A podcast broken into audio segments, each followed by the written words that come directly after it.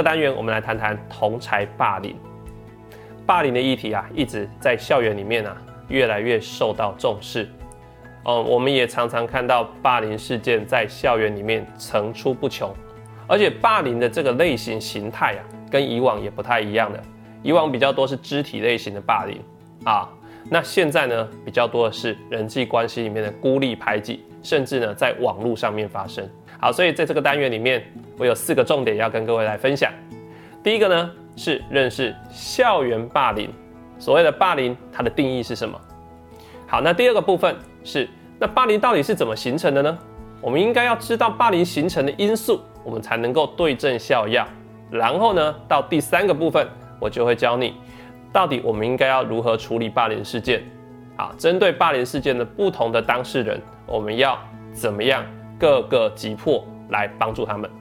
那最后一个部分，第四个部分，我们就来谈谈啊处理霸凌事件的一些重要的提醒。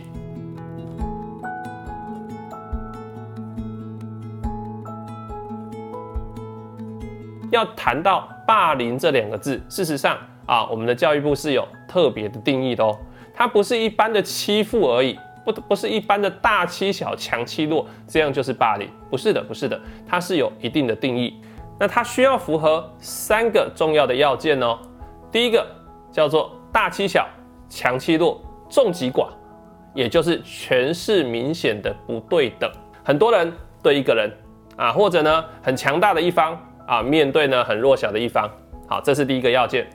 好，这个就是我们常见的哈，我们常常比较广义说的霸凌啊。可是只有符合这个还不够，第二个要长期反复发生，所以也就是不止一次啊，是经常性的反复发生一段时间了。第三个条件是造成当事人受害的那一方啊身心严重受损啊，可能在身体上面、心理上面或生活功能上面造成一些伤害。那这三个同时符合的话哦，我们就称为是校园霸凌了。好，可是呢，我们现在通常会比较扩大解释。好，那在学校里面呢，可能很多的霸凌形态不一定完全符合，但是呢，你知道霸凌常常都是呢强势的那一方对弱势的那一方做出一些身体好或者语言上面或关系上面的一些侵犯的行为，造成对方的伤害，而且可能是屡次在发生，不止一次。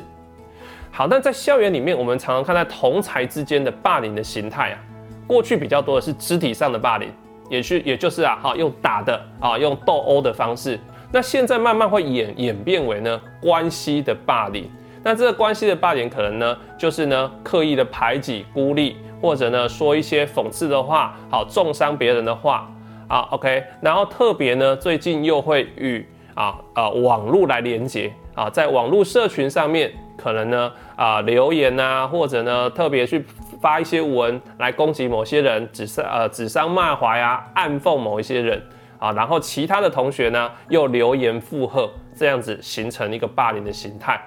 那还有一种霸凌的形式啊啊是比较特殊的，就是性的霸凌啊性的霸凌。那这个呢也是比较严重的一些。那比较常见的其实哈都是在学校里面。孤立排挤某些同学啦，某些同学呢长期被孤立排挤，然后呢以至于他呢感觉到来学校啊上学是一件非常痛苦的事情啊，这个是我们常见的霸凌的样态。好，那么我们接下来要谈的是霸凌事件里面啊，通常会有三个角色，它一定是存在这三个角色，这个霸凌的行为才会呢运作着下去。那这三个角色分别是：第一个叫做霸凌者，霸凌者就是去欺负别人的人呐，叫霸凌者；第二个叫做呢被霸凌者，被霸凌者啊，就是被欺负的那一方；第三个叫旁观者。各位，我们呢回想一下，我们呢小时候常看的、喜欢看的动画《哆啦 A 梦》里面，这里面有几个主角，对不对？好，那你知道霸凌者通常会去霸凌别人呢，会是哪？会是谁？会是谁？胖虎对不对？胖虎对，胖虎就是那个典型的霸凌者的角色。OK，好，那通常谁比较倒霉会被霸凌？大雄，对，大雄是被霸凌者。好，那旁观者会是谁？例如说小夫，小夫啊，他可能是他小夫呢，一方面又又是霸凌者，有的时候他是旁观者。OK，好，那像静香，他也是属于旁观者。有的时候他会帮大雄说点话，可是大部分的时候他是置身事外的。那其他的同学如果也置身事外的话，默许这件事发生，那么他们都是旁观者。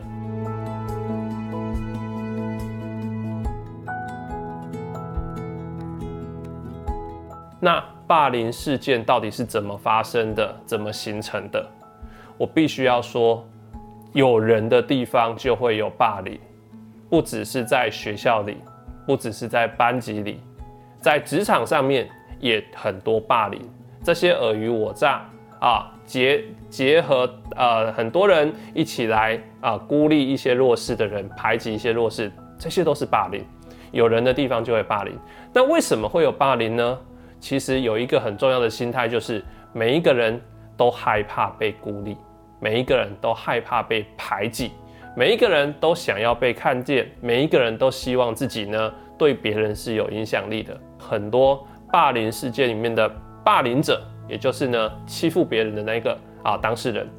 他们呢事实上有很多他们在小的时候就曾经被霸凌过，他们曾经是霸凌事件的受害者。但是长大了之后，他们学到了用拳头可以避免自己受到伤害，用拳头可以受到人家尊敬，用呢孤立别人，我就不会被孤立的这样子的方式来求生存啊。所以呢，呃，我们要去理解每一个孩子在一个团体里面，他们都很害怕自己是被孤立的、被排挤的。可是呢，他们往往可能在某一些原因不小心之下，就会成为受害者。那如果我要不要成为受害者，那我怎么办？那么我可能呢，先去欺负别人，或者呢，当我看到有人被欺负的时候，我就默许，或者我啊那个西龟挖短边哈，去附和那个呃霸凌者。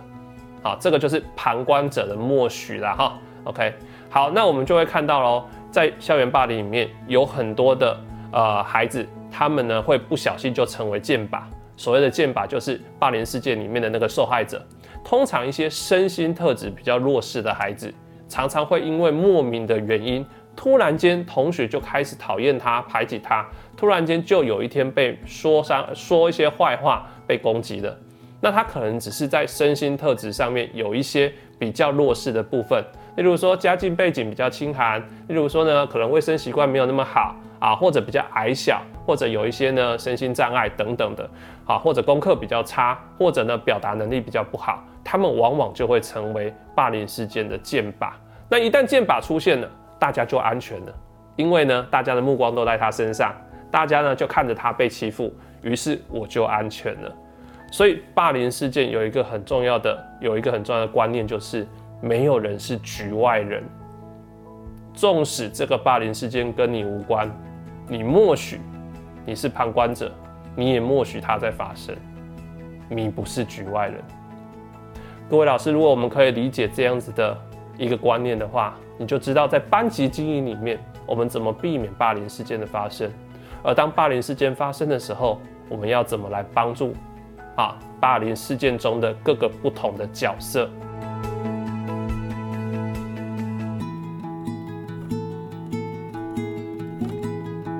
接下来我们就来谈谈，那一旦霸凌事件形成了之后，我们要怎么来处理？处理霸凌事件非常的困难，因为你要光要去厘清他们这之间啊，同才之间这些呢错综复杂之间的互动，其实呢就已经很困难。尤其很多时候啊，要孤立排挤某人的像这样的行为样态是非常隐微的啊，是非常不容易啊去明显的看到的。所以呢，当事人很容易否认，没有啊，没有啊，我没有这个意思啊，没有啊，我没有这样子啊，啊，他可能只是在网络上面指桑骂槐啊，可是呢，他也没有说的很明显，但是大家都知道他在说谁，所以霸凌事件处理啊，举证也都非常的困难，可是呢，这都跟我们的班级经营其实是有关的哦。好，所以在处理霸凌事件的时候，老师需要做的事情是各个击破。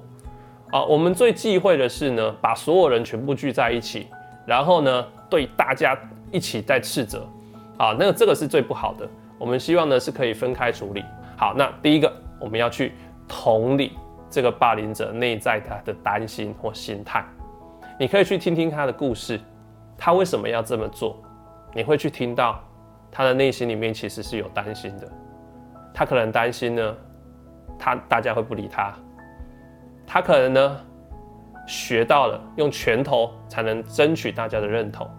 这可能是在他过去经验里面学到，也有可能是在家里面学到的。好，那如果呢，我们可以理解孩子内在的一些想法跟感觉的时候，我们就可以帮助孩子，我们可以改变用其他的方式来得到认同啊。如果你担心啊会被讨厌，你如果担心呢啊你的影响力不够，那么我们可以用别的方式，我们用帮助别人的方式啊，我们用呢其他的方式，更好的方式，在同才之间不会让人有伤害，同时你可以达到目的，哦，这叫做替代行为。那最后。在帮助霸凌者的部分，我们一定要灌输他法律的概念，他一定要去懂得，欺负别人、霸凌别人，在法律上面是要负责任的。你可以把法条拿出来，跟孩子一起来讨论。然后呢，在学校里面发生霸凌事件，他应该也可能会受到校规的惩处。那么我们就陪着他去承担他该负的责任，陪着他一起去跟被霸凌者道歉。这些的该负的责任，还是要让他去负责。好，来第二个部分，我们要来帮助的是被霸凌者。首先，一定要让他知道，被霸凌不是你的错，请你让孩子清楚的知道，他受伤了，这不是他的错。因为有很多的被霸凌者，他们其实是长期被孤立排挤，可能他在国小阶段就已经被孤立排挤了。可是到了国中，这样的命运并没有结束，被霸凌者不断的一再一再的心理受创，所以他们就会对自己有一个下一个结论，大概是我不好，大概就是我不受欢迎，大概就是我很糟，是我的原因，所以才大家才会讨厌我。所以你一定要让大家明确的让他知道，不是你的错，不是你的问题，你会被欺负，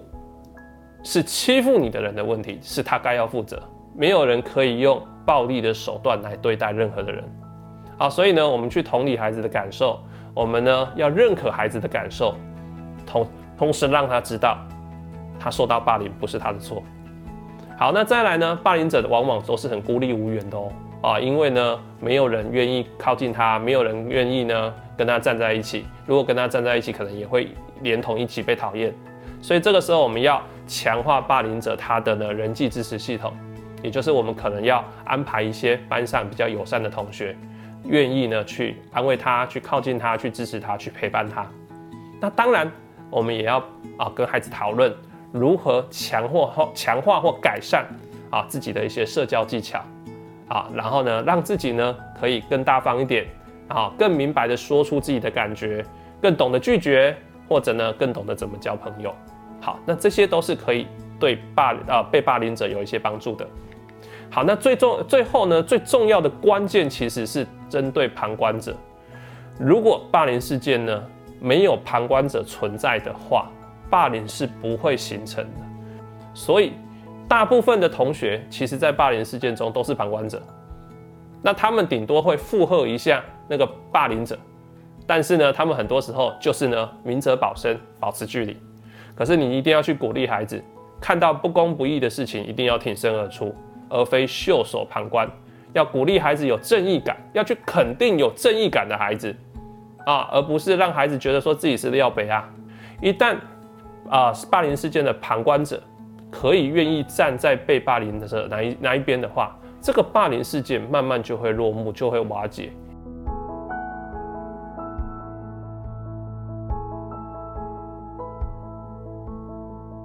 好，那最后呢，我们再来谈一谈，在处理霸凌事件有一些重要的提醒。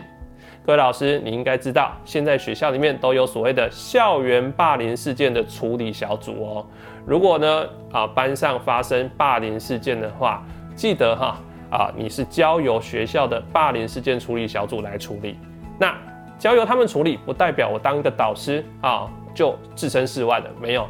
你还有一些呢要去陪伴的工作。陪伴霸凌者，陪伴被霸凌者，陪伴呢旁观者，啊，整个班级经营的风气啊，我们还是要去整顿的，这是我们的任务。那还有一个很重要的提醒就是，这个班级会不会发生班霸凌的事件，其实跟这个班级的风气有关。如果这个班级呢常常都是呢歧视弱势啊，或者呢对弱势带有偏见的话，那霸凌的事件就很容易形成。而一个班级的风气跟谁特别有关？这个班的导师。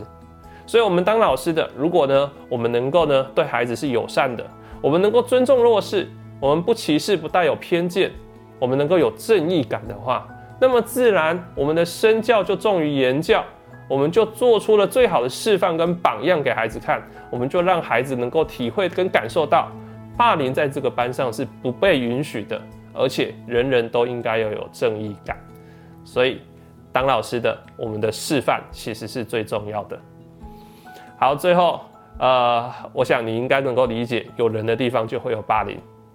校园会有霸凌，职场都有霸凌。那么霸凌者其实呢也很害怕受伤害。那被霸凌者需要被帮忙，霸凌者也需要被帮忙，旁观者更需要被教育。那唯有去打造尊重、友善啊，还有呢，呃，不呃不歧视的这样子的一个教育环境，那么这样子的示范。就是让霸凌哈行为、霸凌的事件减低的最重要的一个啊一个方式，没有人是局外人。我是陈志恒，智商心理师，让我们慢慢练习和青少年相处得更好。